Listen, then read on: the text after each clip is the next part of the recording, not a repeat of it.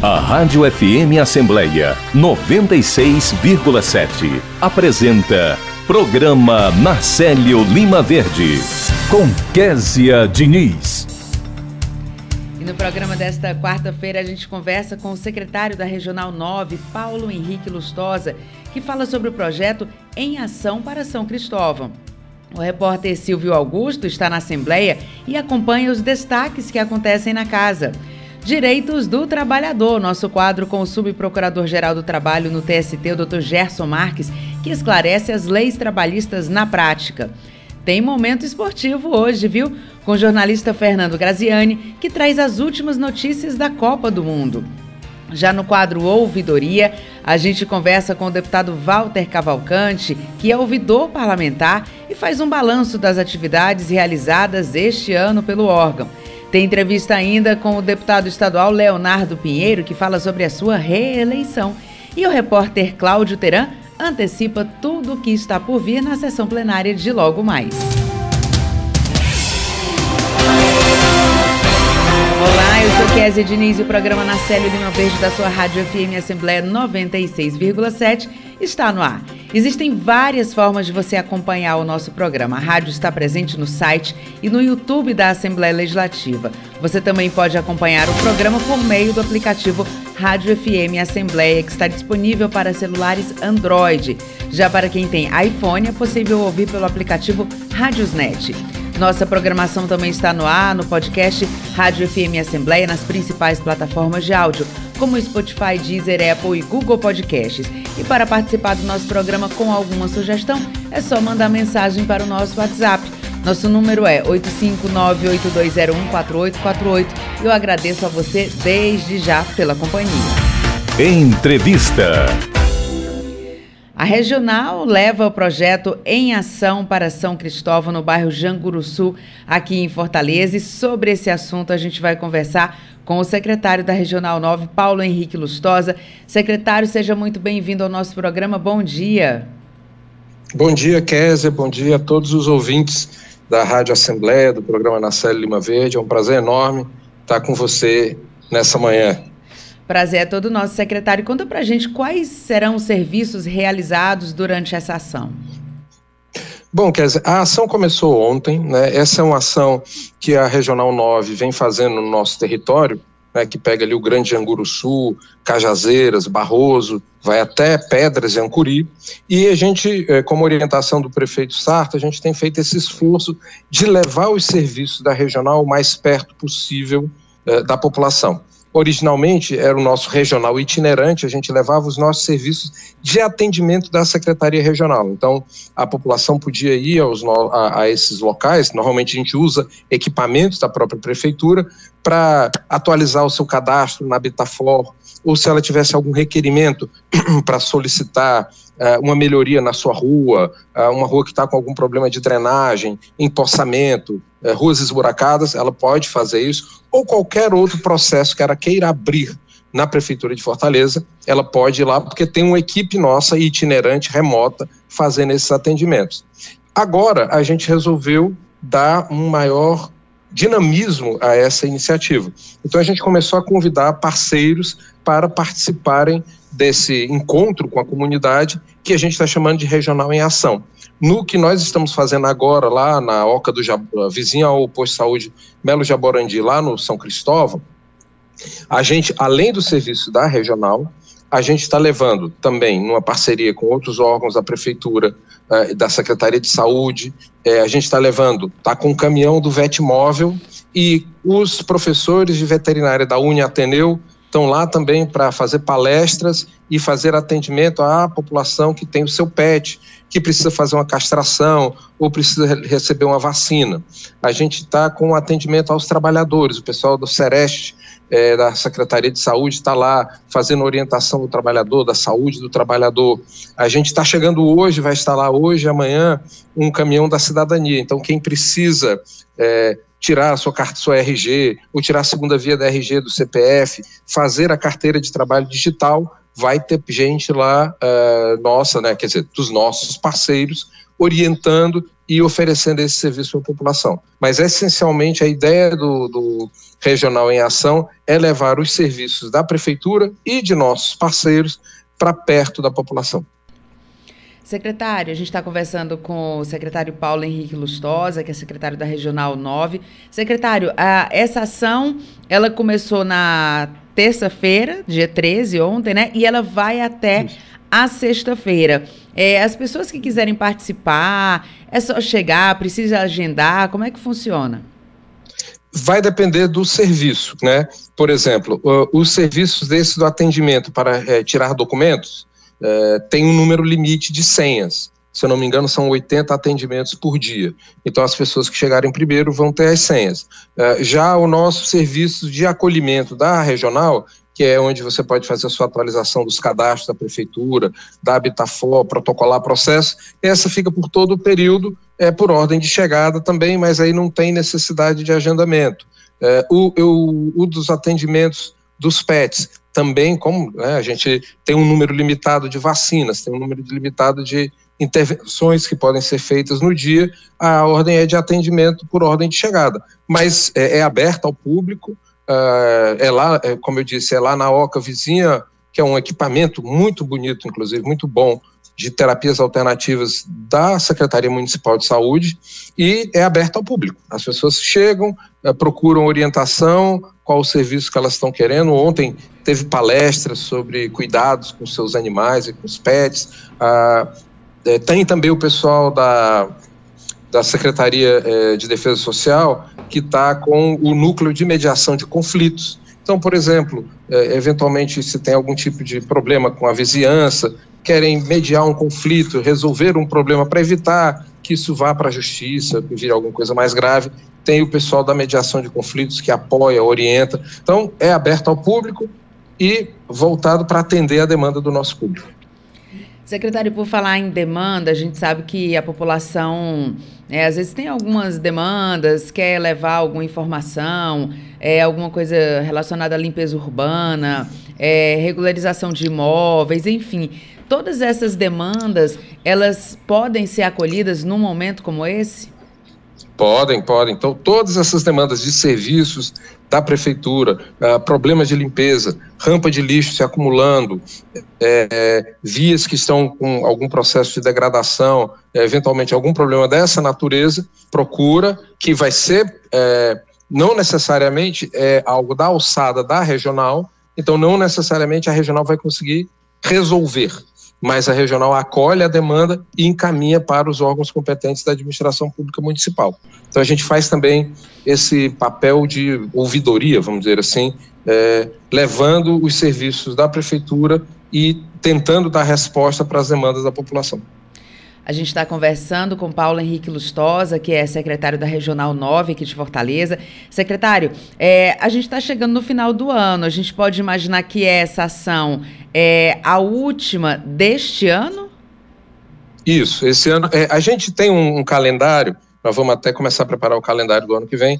A nossa meta é fazer mensalmente é, essas ações. Nem sempre a gente consegue, é, como eu disse, fazer o regional em ação com todos esses elementos. Mas, com certeza, é, a nossa meta para 2013 é todo mês a gente vai estar com o regional itinerante, que é pelo menos os serviços da regional em um diferente bairro do nosso território. Né? Então, por exemplo, de setembro para cá, quando nós começamos essas ações, nós tivemos no CSU do Palmeira, nós tivemos no CRAS do João Paulo, ali no Barroso, agora nós estamos fazendo essa ação é, ali no São Cristóvão, e aí estamos já planejando a ação de janeiro, e a ideia é que a gente tenha mensalmente uma ação da regional em um dos bairros do nosso território. Então, que bom, que boa iniciativa, secretário, levando aí serviço, informação, utilidade pública, inclusive para população que está ali em todo o entorno. Muito obrigada pela sua participação, parabéns pelo trabalho e a gente volta a se falar, inclusive para falar desse novo calendário que virá pela frente. Obrigada, viu, secretário? Eu que te agradeço, Kézia. Um bom dia, um bom dia aí aos ouvintes do programa Nacelle Lima Verde e da Assembleia Legislativa. Bom dia a todos vocês. Bom dia, agora 8 horas e 17 minutos. Haroldo conhece todas as ruas da cidade. Seguinte, a estrada dos Bandeirantes vai até a Vargem Grande, copiou? E a gente vai pela Barra, pode crer? E o dinheiro público? Vai para onde? Como assim? Todo brasileiro precisa saber para onde vai o dinheiro dos seus impostos. Acesse o portal da transparência e fiscalize. Dinheiro público é da nossa conta. Controladoria Geral da União. Governo Federal. Apoio Rádio FM Assembleia 96,7. Direitos do Trabalhador. Está na hora do quadro conduzido pelo pós-doutor e professor da Universidade Federal do Ceará, Dr. Gerson Marques, ele que atua no Tribunal Superior do Trabalho como subprocurador-geral. Doutor Gerson, mais uma vez que alegria conversar com o senhor. Bom dia, conta pra gente qual é o tema de hoje. Bom dia, Kessia. Bom dia, ilustres ouvintes. Kessia, hoje nós vamos falar de multas de trânsito pelo empregado. Olha só, o empregado que, viole, que viola regras de trânsito, por exemplo, ultrapassar sinal vermelho, dirigir com excesso de velocidade, trafegar na contramão, estacionar em local proibido, entre outras, outras infrações, ele deve arcar com as multas administrativas. Assim tem entendido a jurisprudência, tanto do Tribunal Superior do Trabalho quanto de tribunais regionais do trabalho. E esta regra vale tanto para o caso de motoristas profissionais, quanto para aqueles que usam o veículo da empresa para deslocamento em razão do serviço ou mesmo em deslocamento próprio, como ir para casa e, e, voltar para o trabalho. Claro que dirigir sob efeitos de bebida alcoólica, né, e já é uma infração com repercussão inclusive penal, portanto muito mais séria. Estando o veículo, como normalmente ocorre, né, em nome da empresa, a, ela, empresa, ela paga a multa perante o órgão de trânsito, mas ele, ela desconta do salário do trabalhador responsável o respectivo valor. Normalmente, esse pagamento se dá de uma forma parcelada, ou então por ocasião da rescisão, conforme for o caso, porque às vezes o trabalhador já está até na mira de uma rescisão, ou então, em razão disso, a empresa resolve rescindir logo o contrato e aí desconta no pagamento das verbas rescisórias o valor respectivo da, da multa. E, claro, que a empresa pode até recorrer administrativamente da multa que foi aplicada ao, ao trabalhador, enquanto também o, o próprio condutor do veículo ele tem essa legitimidade para recorrer. E com certa frequência, os sindicatos negociam estas situações, prevendo cláusulas coletivas de que o trabalhador só deverá arcar com o pagamento da multa é, em situações de dolo, de culpa grave, e que ele não deva pagar nas hipóteses de culpa leve, ou então quando não tiver culpa nenhuma. Essas são cláusulas muito importantes. E lembro ao ouvinte que dolo é quando o sujeito tem a intenção de praticar o ato infrator, quando ele faz de propósito, de forma consciente. É o caso de alguém que dirige com excesso de velocidade em uma via devidamente sinalizada. É, o motorista, nesse caso, claro, ele tem conhecimento do limite de velocidade, mas mesmo assim ele trafega em velocidade superior. Então não se trata de um mero descuido. Mas se, porém, o motorista ele é pego de surpresa no trânsito, em uma situação de perigo, e para evitar um mal maior, ele realiza uma conversão proibida, aí é diferente. Ele é, não se pode falar nem aplicação de uma multa, né? E se o motorista é pego na contramão de uma via que mudou recentemente de sentido, que ainda nem sequer está sinalizada, então ele também não tem culpa nem dolo, né?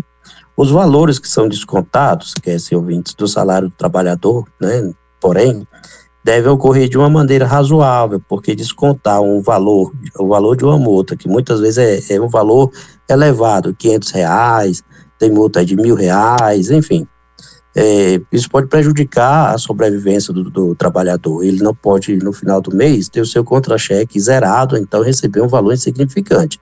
Por isso, deve ser pago de forma parcelada.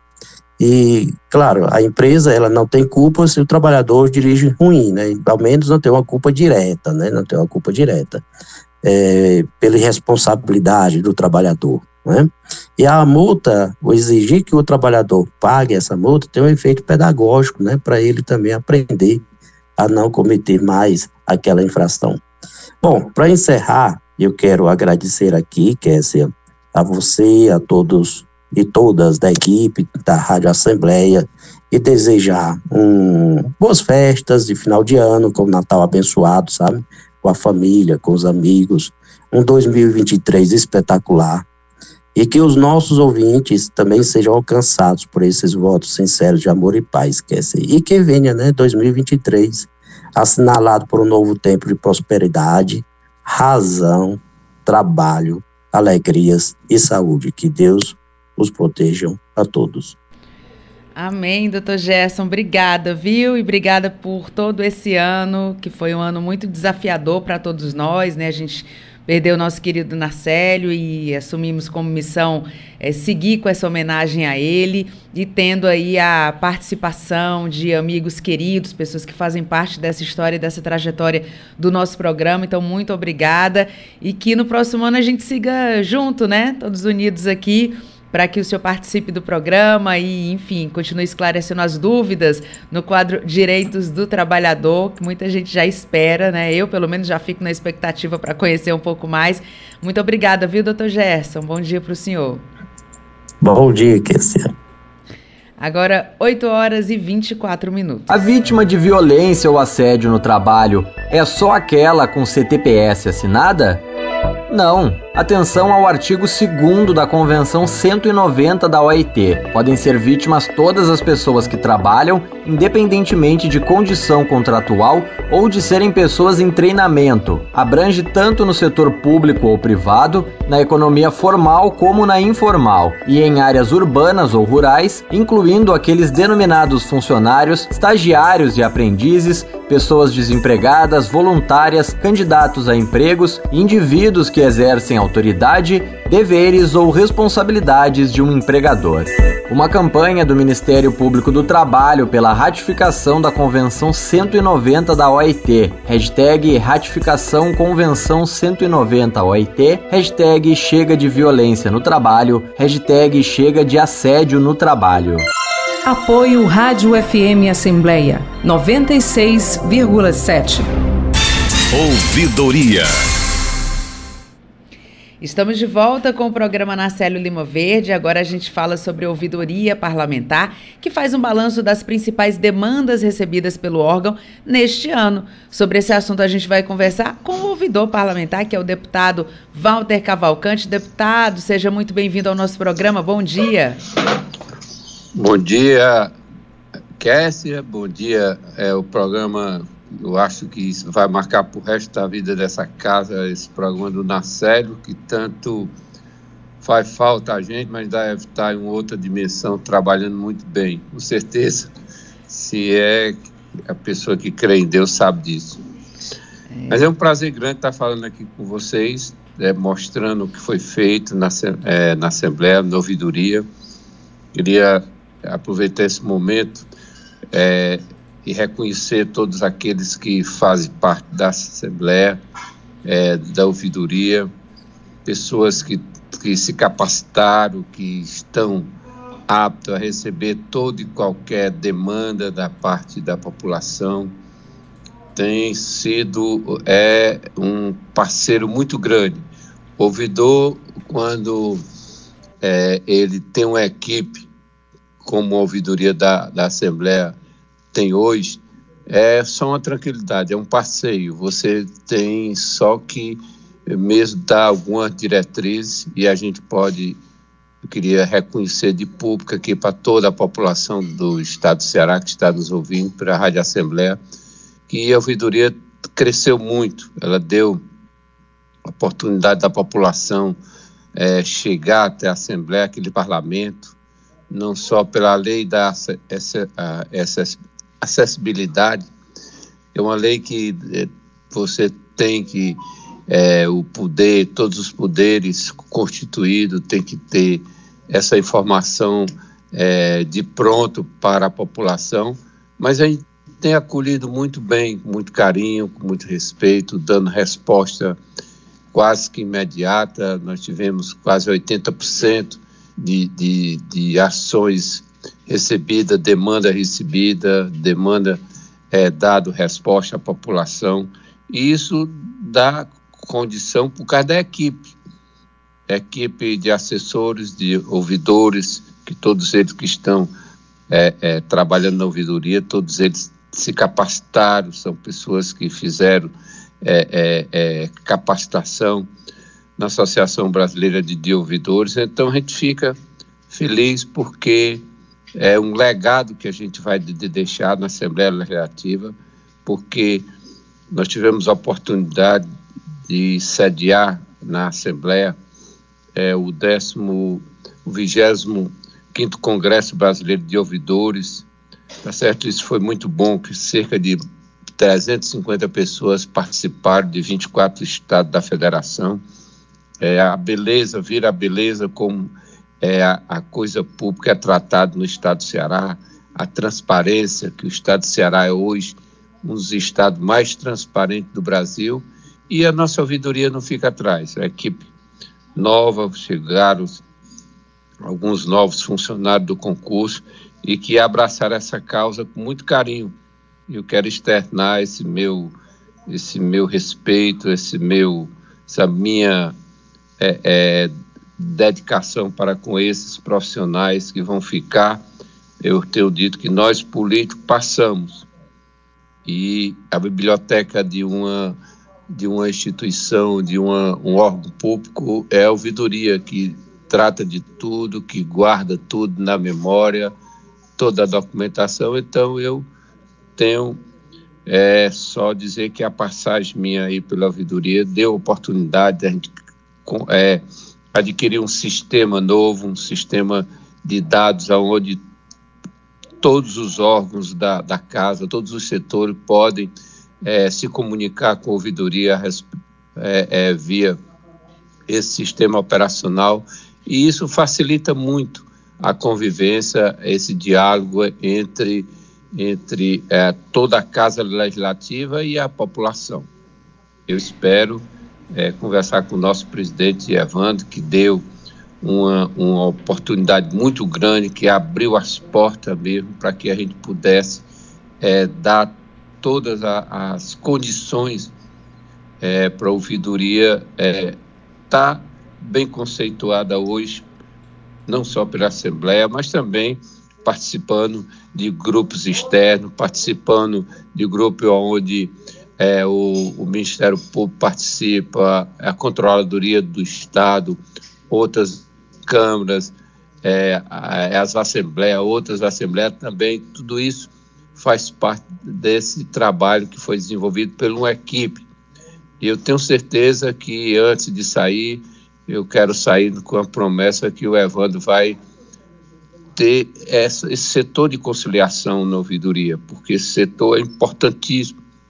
Você ter aquele, aquele resolver aquele problema interno, conversando, trazendo uma pessoa para olhar, olho no olho e resolver um problema que muitas das vezes, se você for levar esse problema por um, um âmbito de disputa, vai criar um, um transtorno bem maior. Então, esse diálogo que eu considero de grande importância é essa setor de conciliação da, da ouvidoria. Esse é que nós estamos tentando ver com o presidente para ver se ele incorpora esse pensamento e a gente dá cada vez mais transparência esse órgão que tem ajudado muito, mas muito na, na coordenação do setor de promoções à cidadania aí da Assembleia Legislativa.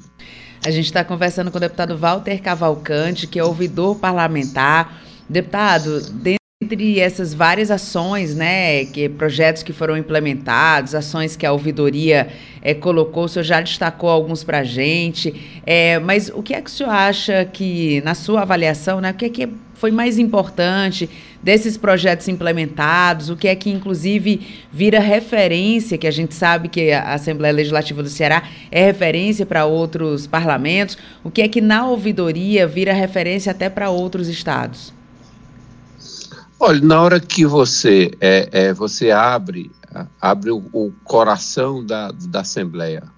É, você abre para a sociedade de, de, um modo geral. Tudo aquilo que você é, é, pode dar de informação, seja uma informação sigilosa que precisa, tem coisas que você tem que receber, tem que analisar, tem que ver a fundamentação de, às vezes, uma demanda é, é, é solicitada pela sociedade, você tem que analisar para ver se de fato é, é, é, aquilo mesmo, aquela pessoa existe, que, que muitas das vezes, é, em qualquer é, órgão de ouvidoria, é, chega demandas, chega críticas, chega vários elogios. Eu, pelo menos, eu até hoje, esses dias que estou, nós estamos finalizando o ano, eu recebi vários elogios à forma de tratamento, porque quando uma pessoa chega é, num todo um setor que ele vai fazer uma reclamação, que ele vai solicitar uma informação, muitas das vezes ele chega muito fragilizado e encontra é, em pessoas como é, o, os funcionários aquele carinho, aquela dedicação, aquela forma de atender e isso faz com que a pessoa se sinta confortável e muitas das vezes você, com explicação, com, uma, com uma, uma, é, essa forma de atender, você evita até fazer um procedimento. Exatamente esse procedimento que gera uma demanda e essa demanda é encaminhada imediatamente para os setores responsáveis para que ele possa responder. Então, esse sistema operacional que nós conseguimos com muito esforço, e aqui eu queria fazer esse registro da coordenadora da ouvidoria, a doutora Isabel, que é uma pessoa que tem vontade de querer ver cada vez mais o exemplo do Estado do Ceará em termos de ouvidoria ser espalhado para todo o Brasil. Eu tive a oportunidade de conversar com alguns ouvidores de outros estados, de outros órgãos, não de assembleia, mas de outros órgãos públicos, e eles viram como é simples você ouvir mais. Eu tenho dito que o bom gestor é aquele que tem um, um grande ouvidor, é aquele que tem uma controladoria na sua mão, para que ele possa ouvir mais. E ouvindo mais, a probabilidade, a probabilidade de errar é muito menos. Então, é isso é que eu deixo esse legado com muita tranquilidade, sabendo que só a Assembleia ter entendido que receber esse 25º Congresso aqui no estado do Ceará foi muito importante para a nossa casa, para a nossa para a mesa de diretora, porque deu total apoio. Quer dizer, eles ficaram encantados com o Ceará, com a equipe toda, com a forma como a equipe da Assembleia, com os funcionários, a equipe cerimonial, a equipe de de ouvidores tratou esse esse Paulo Henrique, o ouvidor aqui, presidente da secção Ceará, né, da Associação Brasileira de Ouvidores, e isso fez com que a gente pudesse é, é, é, aceitar esse legado com muito amor, com muito carinho, com muita humildade. E esperamos que o próximo congresso, o 26 que vai acontecer em Brasília, eu não devo estar mais na Assembleia, mas a equipe toda possa participar, porque essa troca de experiência que tanto faz é, você melhorar o relacionamento com a população. Eu espero que isso aconteça. Tá ótimo, deputado. Muito obrigada, viu? Parabéns pelo trabalho desenvolvido. Certamente é, os servidores vão ter aí um norte, né? O senhor deixa aí esse legado. Então, muito obrigada pela sua participação, parabéns pelo trabalho. Muito bom dia para o senhor. Eu é que agradeço o carinho de vocês, que Deus abençoe a todos aqueles que fazem a Rádio Assembleia, que é uma rádio que eu, eu fico em sintonia direto, porque não só tem uma programação muito boa, e aqui eu convida toda a população para ouvir a Rádio Assembleia, porque quem gosta da boa música, quem gosta é, da boa informação, é, a Rádio Assembleia é um canal de comunicação com a população. Um abraço a todos e tenham um bom dia. Obrigada, deputado. Agora 8 horas e 37 minutos e a gente vai direto conversar com o repórter Silvio Augusto, que já está na linha. Conversa com a gente agora ao vivo aqui na Assembleia Legislativa. Bom dia, Silvio. Bom dia, Kézia. Bom dia a todos. Começa hoje, vai até a próxima quarta-feira, dia 21, a 16 edição do Fall Rainbow, Festival de Cinema e Cultura da Diversidade Sexual e de Gênero, que tem como tema Cinema Movimento. Tudo será, toda a programação será feita lá no Centro Dragão do Mar de Arte e Cultura. Vamos conversar com o John Oliveira, ele que é integrante da direção do 16 For Rainbow, até mais da tarde para a gente. Bom dia, John. Bom dia, bom dia, Silvio, um prazer, muito obrigado por estar aqui. O For Rainbow é esse festival que acontece há 16 anos em Fortaleza, esse festival que no início era um festival apenas da linguagem de cinema, mas se transformou num grande festival multilinguagem de arte, voltado para a discussão é, a respeito da cidadania de pessoas LGBTQIA+, então é um prazer sempre para a gente estar tá falando para a cidade, estar tá expondo para a cidade, na verdade, esse festival que é feito há 16 anos com muita luta, mas também com muito brilho, com muita alegria, enfim. Como é que vai ser a programação? Então, a gente inicia hoje às 18h30, lá no cinema do, do Centro Dragão do Mar de Arte e Cultura, com a apresentação do longa Cor Política. E aí, logo após, a gente tem um show com a Mumutante, que é essa artista trans maravilhosa da cidade, e vamos até o dia 21 com a mostra competitiva de longas e curtas metragens, com muitos shows, com espetáculos de teatro, com lançamento de livros, inclusive, e com a exposição de 16 anos do festival. Também terá a entrega do troféu, que maravilha. Isso. A El, que é a madrinha do festival, participou de várias edições do For Rainbow, e aí, enfim, logo após seu falecimento, ela se transformou no nome que leva a marca do festival e por isso esse troféu. Esse troféu esse ano vai ser entregue para o Silvério Pereira, que também é um, é um grande parceiro do Forrimbo de muitas edições, e a gente fica muito feliz de poder homenageá-lo, esse artista gigantesco do Ceará, um artista LGBTQIA+, então para nós é uma, uma grande satisfação. Quem quiser participar? Quem quiser participar, chega meia horinha antes, hoje, lá no Sempre Dragão do Mar de Arte e Cultura, às 18 horas, pega o seu ingresso, vai lá na filinha, é o tempo de tomar uma caipirinha, uma água e entrar para assistir o filme. Muito obrigado. Conversamos com o John Oliveira, integrante da direção do 17 Rainbow, falando sobre a 16 edição né, desse Festival de Cinema e Cultura da Diversidade Sexual de Gênero, que tem como tema Cinema Movimento. E começa hoje, vai até a próxima quarta-feira, dia 21 de dezembro. Rádio FM Assembleia com você no centro das discussões. Obrigada pela sua participação, Silvio. Agora 8 horas e 40 minutos. Eu sou Maria Clara de Souza, sou Fábio Silva Lima, sou Orlando Barreto Pereira, sou Ana Nascimento, eu sou José Antônio Costa, sou Maria de Jesus do Firmamento, eu sou Tiago, eu sou Gilvana, eu sou Lourenço, sou da família Brasil. Ajude a família Brasil a crescer. Para fazer o registro de nascimento, basta ir ao cartório mais próximo ou se informar na prefeitura sobre serviços itinerantes e mutirões. O registro é grátis. Com o registro, meus filhos podem se matricular e os meus documentos eu vou tirar. Eu tenho direito de ter os meus documentos. Eu tenho direito de trabalhar com carteira assinada. Eu tenho orgulho do meu nome. Com o registro de nascimento, é possível tirar RG, CPF e carteira de trabalho. Venha! O registro de nascimento é um direito que dá direitos. Secretaria Especial dos Direitos Humanos. Apoio Rádio FM Assembleia 96,7. Boletim da Copa. Qatar 2022.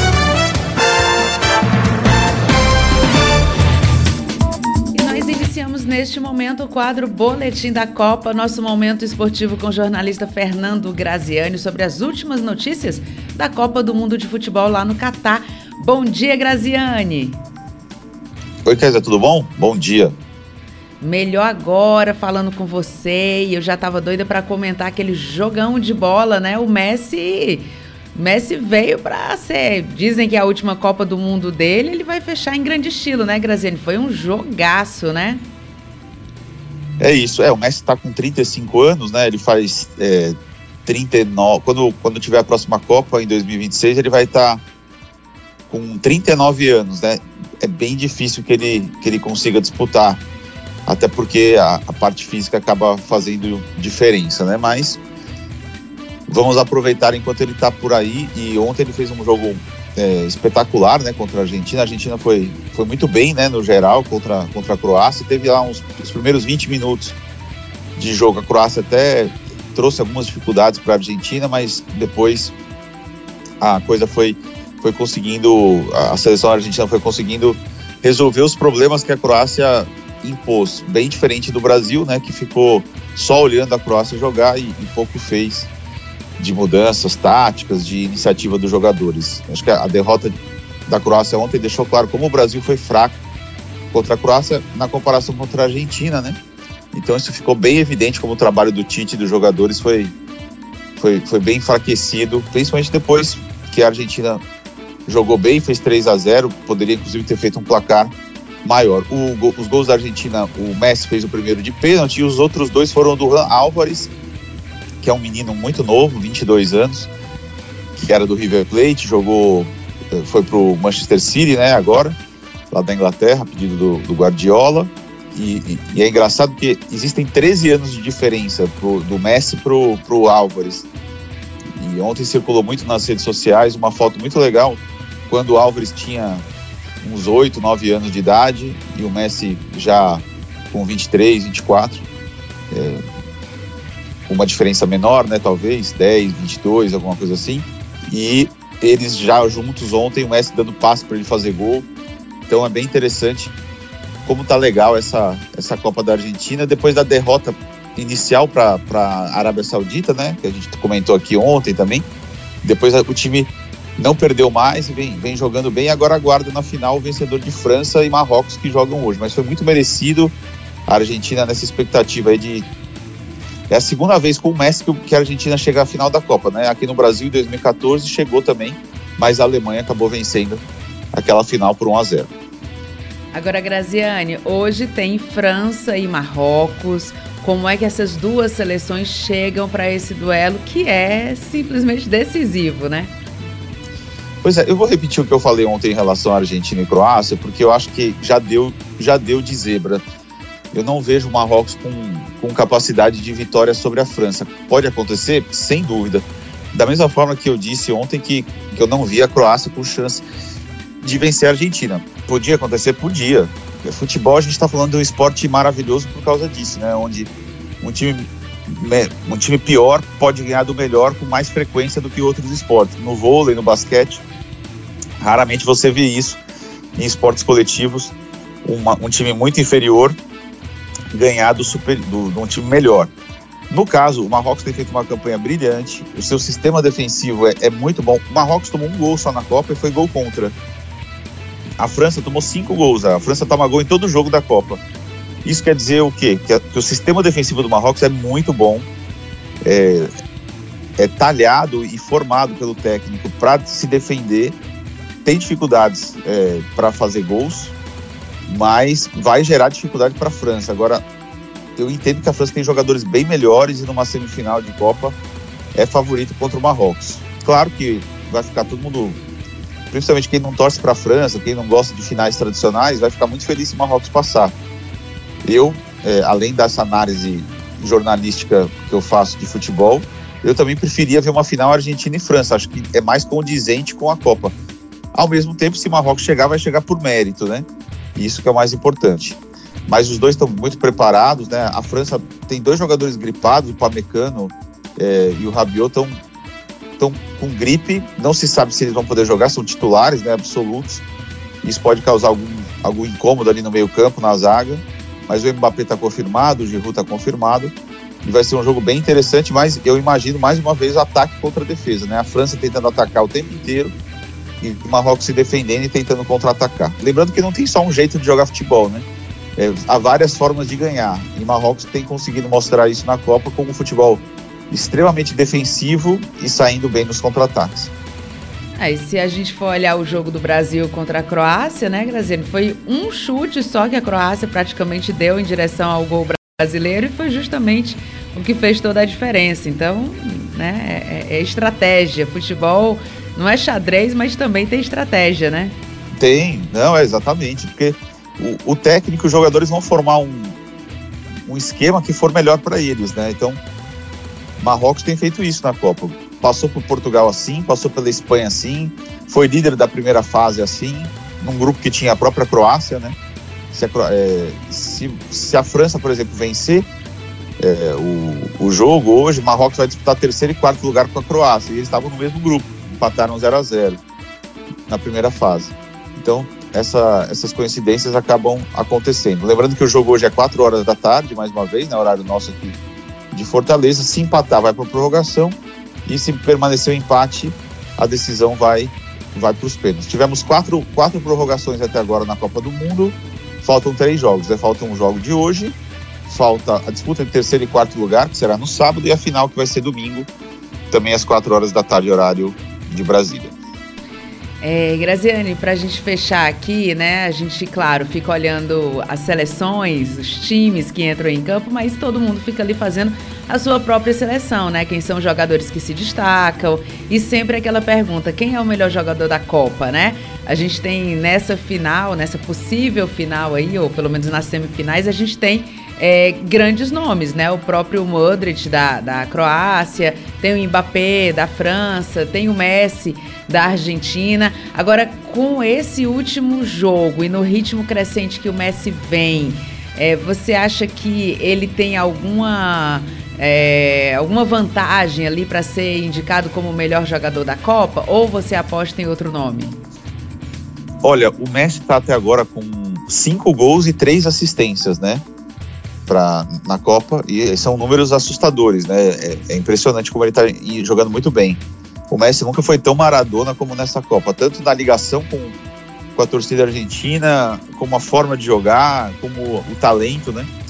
Agora, eu acho que, como a Copa do Mundo é um torneio muito curto, não dá para a gente fazer essa análise é, mais certeira sem a gente olhar, por exemplo, a semifinal hoje o que, que vai acontecer com a França, porque o Mbappé e o Messi, para mim, são os dois concorrentes a melhor jogador da Copa. Tem um terceiro jogador, que é o Anrabat, que é o número 4 da, da, de Marrocos, que é o volante, tá jogando uma barbaridade, mas ele não faz gol. Mas tá jogando muito bem. Mas acho que vai ficar entre o Messi e o Mbappé, mas vai depender muito dessa semifinal de hoje e também do que vai acontecer na final. Só contar uma historinha rápida, lembrando da Copa de 2002, que o, a eleição de melhor jogador da Copa era era até a semifinal, ninguém é, era antes da final. E isso acabou causando um constrangimento em algumas situações. A FIFA mudou isso. Em 2002, o Oliver Kahn, goleiro da Alemanha, foi eleito o melhor jogador da Copa antes da final contra o Brasil. Só que ele falhou. Ele falhou feio no, na final contra o Brasil. Brasil-Alemanha. E aí ficou muito ruim você dar o melhor jogador para a Copa sem você saber o que vai acontecer na final. Então, acho que o Messi hoje é favorito para ser o melhor jogador da Copa, independentemente da Argentina ganhar ou não, até porque ele está chegando à final e vai jogar bem a final. Mas se o Mbappé fizer gol hoje, fizer gol na final e a França for campeã, talvez ele possa ficar com esse prêmio também. Só não dá para você votar, só não dá para você votar no melhor do mundo da Copa, perdão, no melhor da Copa, sem saber o que vai acontecer na final, porque existe uma grande possibilidade de você cometer uma grande injustiça de votar num. não votar num jogador que pode ter sido destacado justamente na final, que é o jogo mais importante da, da temporada. Bem, feito aqui o registro, bom você falar sobre isso, Graziane. Eu acho que vai dar Messi, viu? Ainda assim, eu tava desde o começo da, da Copa, eu tava falando em Mbappé, Mbappé, Mbappé, mas o Messi colocou um imã na chuteira, né? Tem um imã ali entre a bola e a chuteira dele, que tá um negócio parece futebol de salão às vezes, um domínio impressionante da bola, mas vamos aguardar, né? E logo mais essa todas as emoções aí 4 horas da tarde nesse que eu também acho que vai ser um jogão de bola. França e Marrocos, você vai ficar ligadinho e amanhã a gente conversa, né? Tá ótimo. Aí só para encerrar, você veja que o Messi está fazendo isso com 35 anos de idade. É impressionante, né? É um jogador que passou a carreira dele todo sem contusões graves e chega numa Copa do Mundo com os melhores jogadores, muito mais jovens do que ele, e ele fazendo o que ele está fazendo com 35 anos de idade. Lembrando que o Mbappé tem 23, ou seja, uma diferença enorme de idade entre um e outro.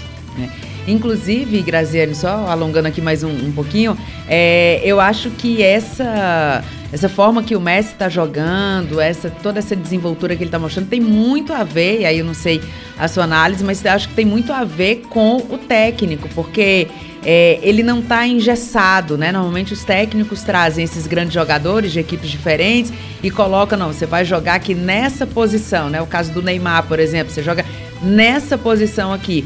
O Messi ele fica muito à vontade jogando nessa seleção. Tá diferente, tá, tá realmente mais, mais alegre, sorrindo bastante. Eu acho que tem a ver com essa condução do técnico, que é tão jovem também, né? E, e também se chama Leonel. Então eu acho que tem essa, esse detalhe aí que mais para frente a gente vai ter certeza ou não, né? É, não, o, o Scaloni, que é o técnico da Argentina, que chama Lionel também, tá fazendo um trabalho brilhante. A Argentina já vinha de 36 jogos sem perder, né? Muita coisa. Perdeu para a Arábia, ficou todo mundo questionando, mas logo já se recuperou. E ele tem uma ótima relação com o Messi.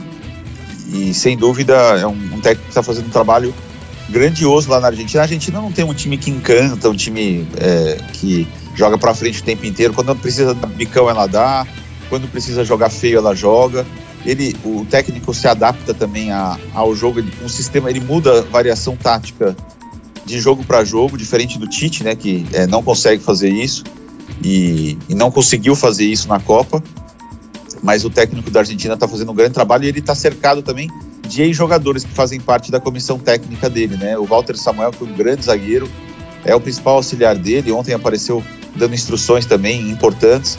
Então, ele está cercado de ex-jogadores da, porque o Lionel Scaloni foi, foi jogador também, né? E jogou Copa do Mundo. E, então é, é, bem interessante ver essa, essa união do, dos argentinos em prol dessa tentativa de conquista. Vai ser muito difícil.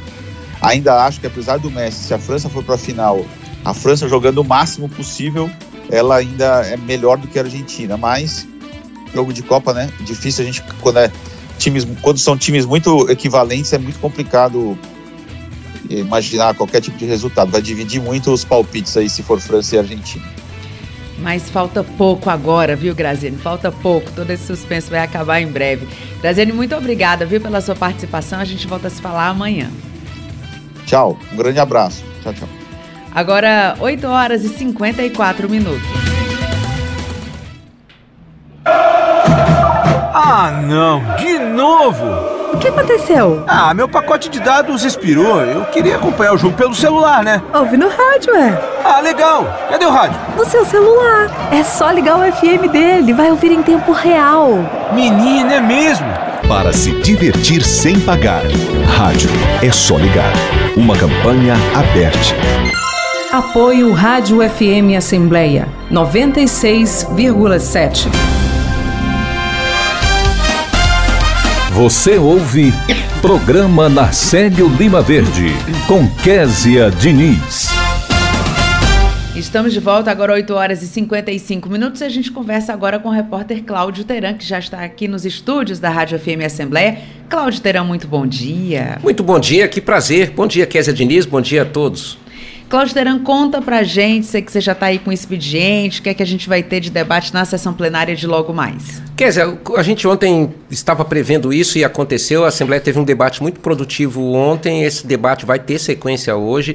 Eu conversei ontem, durante o trabalho em plenário, com o deputado Sérgio Aguiar, que é o deputado presidente da Comissão de Orçamento, justamente para tirar uma dúvida que tinha sido falada aqui no programa, que é sobre o término dos trabalhos legislativos. E o que, que ele me relatou? A Comissão de Orçamento está recebendo uma enxurrada de emendas das senhoras e dos senhores parlamentares. Isso é normal? quando o, o, exercício, né, a legislatura está terminando. Mas dá um trabalho imenso para a comissão. O que, que significa isso? A comissão tem que analisar emenda por emenda, para ver a admissibilidade, para ver se elas estão de acordo com a legislação vigente, se elas combinam com o regimento da Assembleia, com a Constituição estadual e federal. Só depois disso, e que esse parecer é dado, é que essas emendas serão votadas, né? E elas têm que passar por duas votações. Elas são votadas na comissão para dizer, ok, estão aptas para ir para o plenário. E lá no plenário, as que passarem das comissões para o plenário terão que ser votadas em sessão.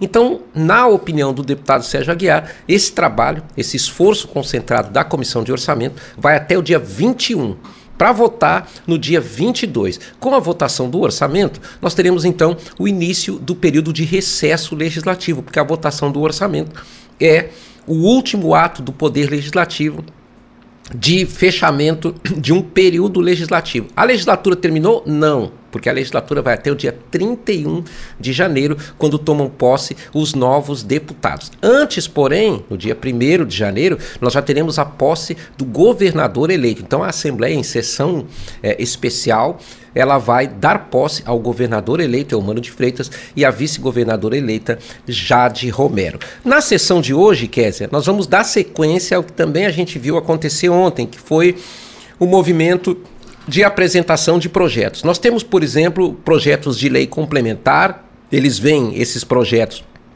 do Poder Executivo. Um deles aprova o zoneamento ecológico econômico do Estado e dá outras providências. O que, que, é isso? O governo do Estado quer disciplinar ainda mais o zoneamento ecológico do Estado, que é marcado pela diversidade. Nós temos aqui litoral, o nosso litoral é um dos mais generosos e ele precisa manter um zoneamento ecológico, não só no litoral, mas nas diversas áreas que temos de preservação ambiental.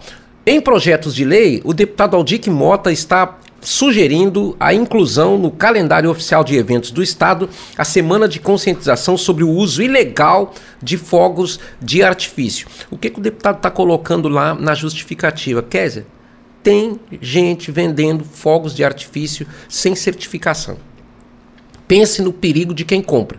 Ainda mais em época de final de ano, o cearense é chegado a um foguetório, né? Você vê que campanha eleitoral, por exemplo, sem foguete não existe, né?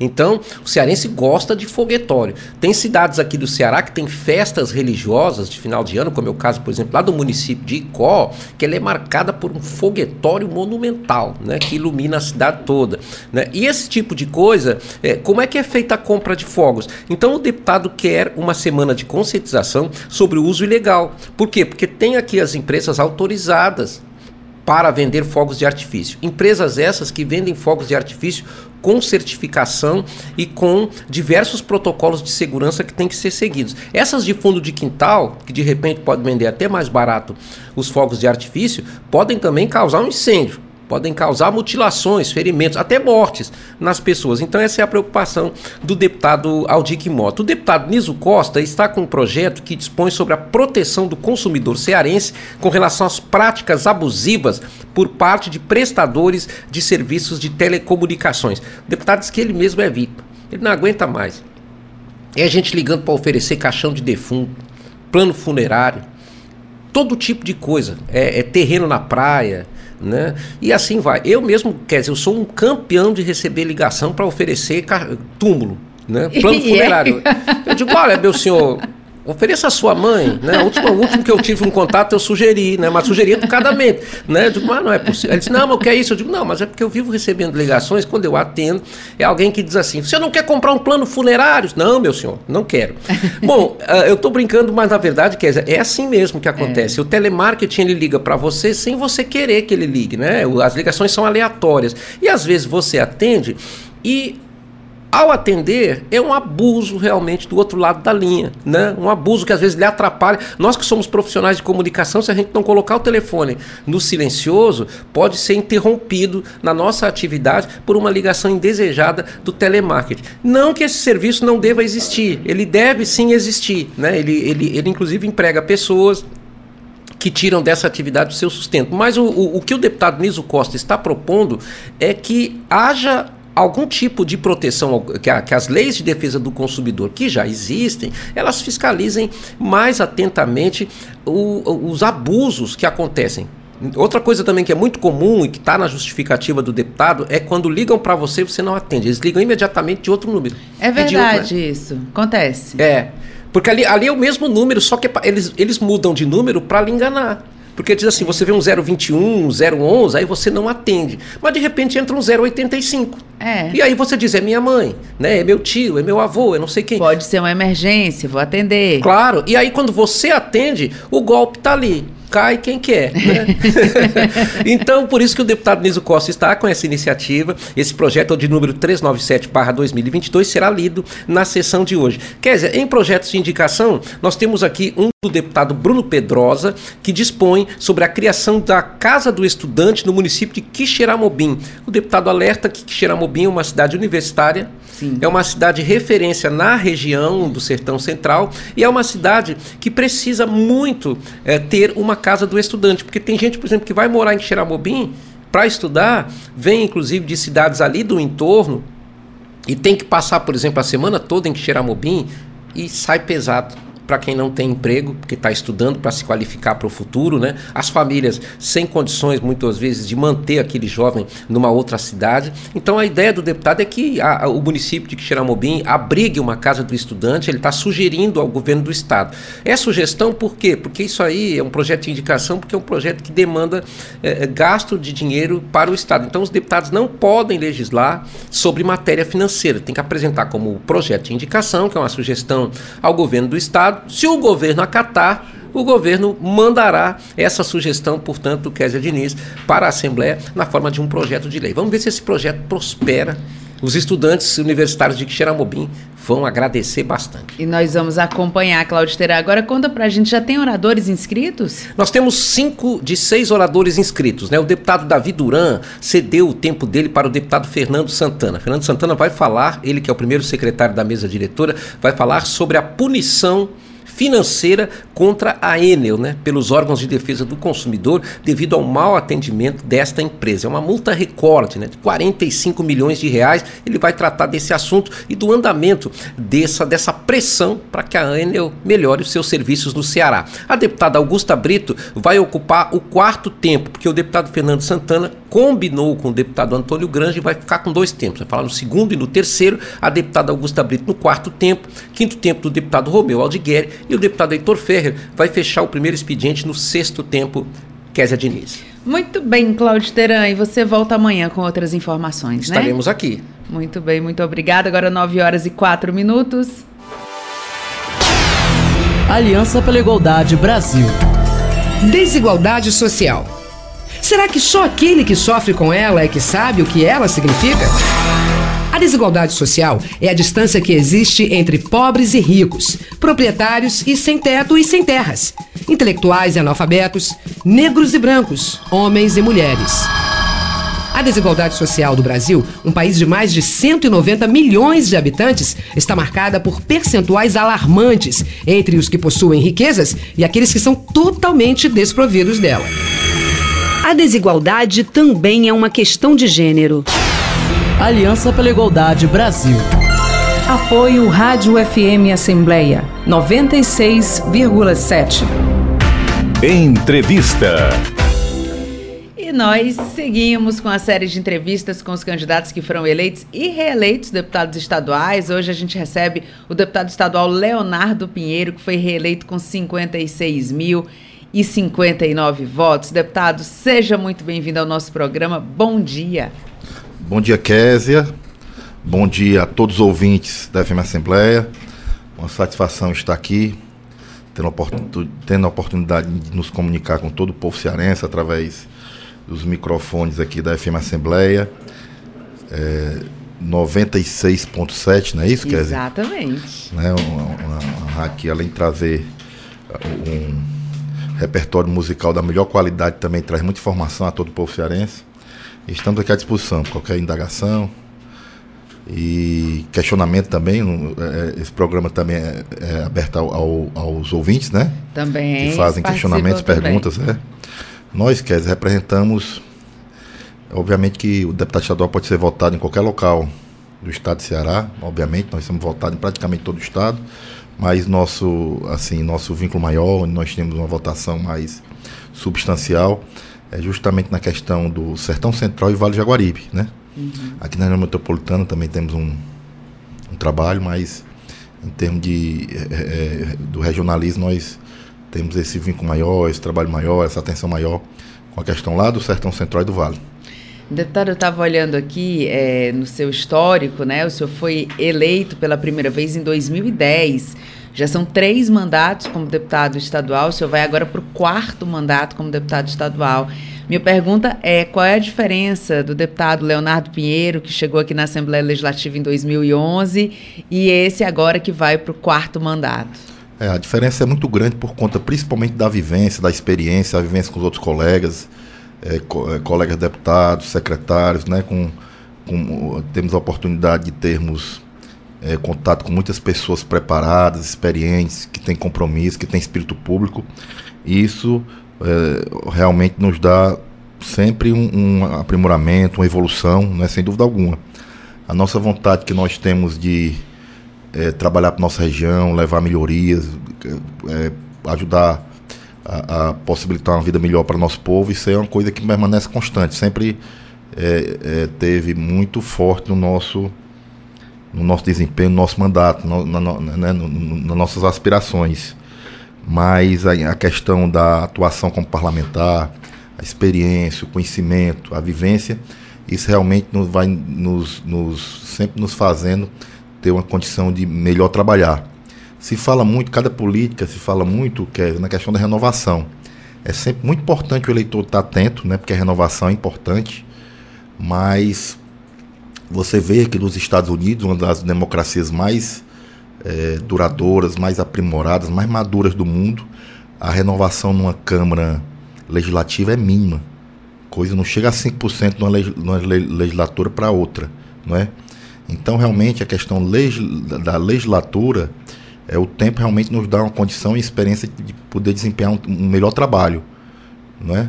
Agora, o, o eleitor, que é o nosso, é, é, nosso fiscal, nosso chefe, nossa razão de ser, ele tem que ficar atento para realmente ver quem é aqueles deputados que realmente procuram corresponder à confiança, à expectativa da sociedade, das pessoas, do, do, quando você Obviamente que nós sabemos que não existe um futuro melhor para nosso povo, para nossa sociedade fora da política, né? É, boa ou mal é com ela que nós temos a esperança de um futuro melhor. Então, e para se ter uma boa política, tem que ter bons políticos, e quem elege é o eleitor. Por isso que eu sempre coloco a importância do voto consciente. Não é? A sociedade muitas vezes cobra uma classe política mais representativa, mais comprometida, mais consciente, mas muitas vezes na hora, na hora da decisão mais importante, talvez na vida, que é o seu voto, que define seu futuro, muitas vezes não leva em consideração as qualidades do seu representado, do, do seu, aliás, do seu representante. Muitas vezes ela vai, ela vota por motivações altamente questionáveis, como um favor pessoal ali de última hora que geralmente dura muito pouco e isso não contribui nada para ter uma representatividade melhor. Então, Késia, é, respondendo sua pergunta, não é, a vontade de fazer a, aquilo que eu herdei de meus pais. Ambos foram prefeitos da minha terra, todos os dois já faleceram. Sempre foram dedicados aos mais humildes, sempre fizeram política realmente pensando em ajudar, pensando em contribuir, de, com espírito público. O espírito público é aquele representante, aquele político que bota é, é, o, o bem-estar da comunidade, da sociedade, à frente até do seu, dos seus próprios interesses, né? Então eu tive uma escola muito forte dentro da minha casa, minha casa que é, meu município é encravado no interior do Ceará, em Solonópole, e eu cresci no meio das pessoas mais humildes, mais carentes, mais vulneráveis da minha terra. Então aquilo foi que me deu vontade de fazer política. E, e, essa vontade de fazer permanece é, é, realmente muito forte. Não, não, em nenhum momento, por mais que sejam dificuldades, obstáculos, isso não abale nada. Agora, com o tempo, realmente a vivência, a experiência ajuda muito a você poder desempenhar um, um melhor mandato.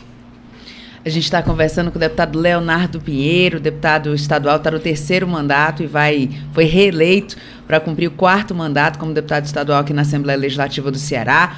Deputado, é, agora, imagino, né, mesmo com toda a sua experiência, terceiro mandato, imagino que o senhor tem aí algumas expectativas para mais esse mandato, porque a sociedade é dinâmica, as coisas vão mudando, as demandas vão mudando, outras coisas vão surgindo, né? A população vai pedindo é, outro tipo de, enfim, de, de, intervenção do poder público.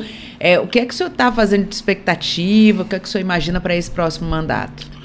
É, obviamente que nós, como parlamentares, que temos a função de legislar, de criar leis, obviamente em benefício da sociedade, temos a função também de fiscalizar o Poder Executivo, é, é uma prerrogativa constitucional dessa Casa Legislativa, fiscalizar o governo do Estado, as ações do governo.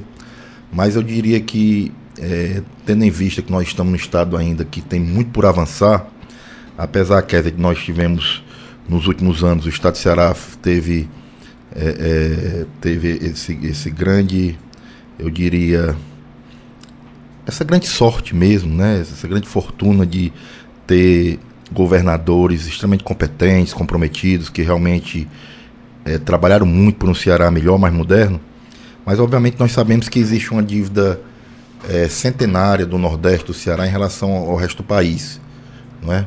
Nós temos obviamente muito que avançar, não é nesses últimos 10, 15, 20 anos que nós saímos de um estado dos mais atrasados do país para ser um dos mais modernos, mais desenvolvidos. Não tem como, apesar de nós termos caminhado muito a passos largos nesse sentido. Então, além dessas funções é, é, constitucionais, precípocas do, da Casa Parlamentar do Deputado, nós temos uma função importante, nós que temos esse conhecimento, essa vivência, esse vínculo no interior do Estado, de fazer esse elo do interior do Estado, das necessidades, das principais demandas, das principais carências com o governo do Estado. Nós temos esse dever que não, não diria é, que, seria, que é, é, é, um, é uma das é, obrigações constitucionais do deputado, mas talvez em alguns casos, seja a função mais importante do deputado estadual, em muitos casos, que é levar os recursos, as políticas, os investimentos públicos para a região onde ele representa. Né?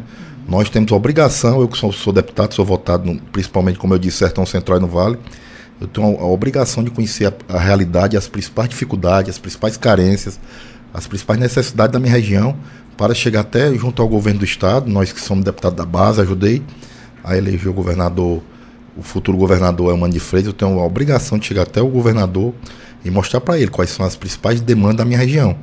E com isso contribuir com o governo do Estado, contribuir com o Executivo para levar as políticas públicas importantes para o desenvolvimento e para a melhoria da vida das pessoas na nossa região. Portanto, eu considero, além da questão do deputado estar tá aqui legislando, do deputado estar tá aqui fiscalizando, do deputado né, é, exercer essas funções que são principais atribuições, atribuições constitucionais legais, o deputado tem que estar muito atento à questão das necessidades da sua região. É uma coisa que praticamente que é, se confunde um pouco com o executivo mesmo. Mas eu acho que o deputado tem essa função e uma das maiores expectativas do povo do interior é essa, Kézia. É Às vezes a população fica esperando, né? Ah, o deputado esperando. vem aqui tal quando, dia, eu vou falar com ele, quando, vou reclamar quando, isso aqui. Quando se vota num deputado no interior, a principal preocupação da população, do povo do interior, lá daquele município gravado no sertão, não é bem a, a questão legislativa em si, não é bem a, a, a, produção parlamentar, como muito se fala aqui, produção é. parlamentar do deputado. É. Não é bem isso que a população, o principal anseio da população não é esse. É saber o que, é que o deputado vai levar para a sua região, para a sua cidade, para melhorar sua vida. Não é? Embora essa, repito, não é a principal função constitucional do deputado mas é o principal anseio, anseio da população, é a principal expectativa que o eleitor tem em relação a seu representante, mesmo que seja legislativo, e eu acho que o deputado tem que atuar também muito fortemente nessa área, afinal de contas, é, quando o eleitor votou e confiou nele, estava esperando alguma coisa que pudesse ter impacto e melhorar a sua vida. Deputado, a gente agradece muito a sua participação. Quero parabenizar aqui por mais um mandato que o senhor conseguiu conquistar democraticamente nas urnas, né, com essa votação expressiva, mais de 56 mil votos. Desejo aqui, em nome de todo, todos os que fazem o programa, desejo muito sucesso para esse seu novo mandato.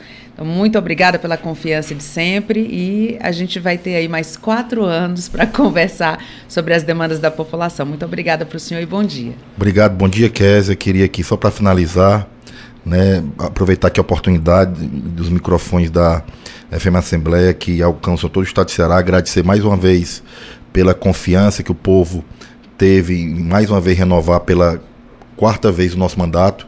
Em 2006 eu fiquei suplente na assumi com quatro meses não é? Portanto, se você for contar, eu já estou indo praticamente para o quinto mandato. quinto mandato. Cada eleição de uma para outra, nós aumentamos em média 10 mil votos, passei 17 para 30, para 40, para 48, para 56 agora. Né? Isso reflete, obviamente, é, o trabalho e a, a, confiança das pessoas no nosso trabalho.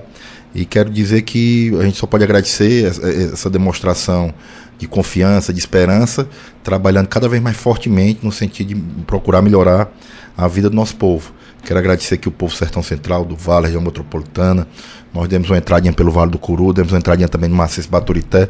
Eu, eu faço uma política, todas regiões próximas, para poder ter uma possibilidade maior de presença, de, de, criar raiz, de criar vínculo, né? Eu penso muito isso. Tanto que eu nunca nem pensei em ser deputado federal, porque eu acho que o deputado federal, inevitavelmente, ele se afasta um pouco da base. Nós uhum. fazemos um trabalho mais próprio da base, eu quero agradecer. é, mais uma vez reafirmar minhas bandeiras. Obviamente que nós sabemos que tem muitas áreas importantes, que me permita rapidamente, Sim. como a educação. A educação é libertadora. É a única forma de nós termos um desenvolvimento sustentável, uma melhor condição de vida do nosso povo através da, da ciência, da, do avanço tecnológico da educação. Não tenho dúvida. Né? Para melhorar a vida do nosso campo, depende do, do, homem do campo, depende disso. Mas nós temos aqui como médico duas grandes bandeiras. Como médico é a saúde e como homem do sertão é o apoio ao homem do campo, que vive lá na região rural, que passa muitas vezes por mais dificuldade, mesmo quem mora na sede dos pequenos distritos, ele depende de uma estrada, depende da, da, das intempéries climáticas do inverno. Né? Então nós lutamos muito para dar apoio ao homem do campo, é, garantir segurança hídrica, levar apoio com meca, mecanização rural, é, levar é, condições de melhorar o, as estradas e também na área da saúde nós também sempre procuramos trabalhar. É, no, meu, no meu primeiro mandato ainda, nós entramos aqui na Assembleia com um projeto de indicação para a construção do Hospital Regional do Vale de Jaguaribe. Hoje é uma realidade no Vale de Jaguaribe pelo hospital. Já há cerca de um ano entrei com projeto de indicação para levar um US, uma universidade pública para o Vale de Jaguaribe, lá vizinho ao Hospital Regional do Vale de Jaguaribe, foi aprovado. Já conversei com o Amando, já, já sinalizou que tem tudo para dar certo. Obviamente ele ainda vai assumir, né? Depende disso. Eu falei o quê? A Faculdade de Medicina, exatamente o que eu falei. Importante para a nossa região do Vale do Jaguaribe. Não é? Nós temos Faculdade de Medicina hoje espalhadas em todo o estado de Ceará. Diga de passagem que grande parte delas particulares, mas foi levada a público, a UES Patirambim, Sertão Central, lá no Hospital do Sertão Central. Já tem na região Norte a UES, tem lá no Cariri a UES, e agora nós queremos também para o Vale do Jaguaribe levar um UES. Então, o nosso trabalho aqui continua, Késia é, incansavelmente. Nós temos um, uma proximidade muito grande do nosso eleitor. Meu gabinete diariamente é lotado, conversando com as pessoas, tomando pé da realidade, para que nós possamos desempenhar cada vez um trabalho melhor em nome do povo cearense. Então, muito obrigado pela oportunidade. E para finalizar, finalmente, se é que podemos dizer assim, redundantemente, finalizar finalmente, desejar um Feliz Natal e um próspero ano novo, com muita saúde, muita paz e muita prosperidade, muita felicidade a todo o povo cearense. Muito obrigado. Obrigada, deputado. E a gente está sempre por aqui, pertinho do plenário. Ele passou, já entra, já conversa aqui com a gente. Muito obrigado, muito sucesso para o senhor. E agora 9 horas e 19 minutos. Os serviços públicos no Brasil mudaram. Você que paga as contas precisa conhecer seus direitos. Ter os serviços de luz, água e telefone sem interrupção e com tarifas módicas. Ser indenizado quando o serviço for mal prestado Parcelar suas dívidas quando não puder pagar. Receber uma conta bem explicada. Para garantir os seus direitos, conte com o IDEC. Consumidor bem informado nunca é lesado. Apoio Rádio FM Assembleia 96,7.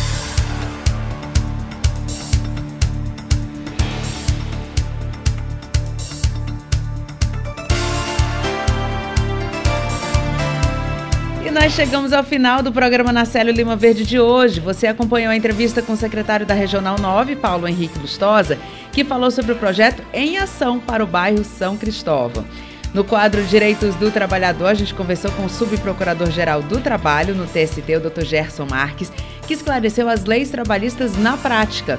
No quadro Momento Esportivo, o jornalista Fernando Graziani trouxe as últimas notícias da Copa do Mundo de Futebol lá do Catar. Já no quadro Ouvidoria, o ouvidor parlamentar deputado Walter Cavalcante fez um balanço das atividades realizadas pelo órgão neste ano. E o deputado estadual Leonardo Pinheiro falou sobre a sua reeleição. O repórter Silvio Augusto trouxe os destaques que acontecem na Assembleia e o repórter Cláudio Teran antecipou as ações da agenda da casa.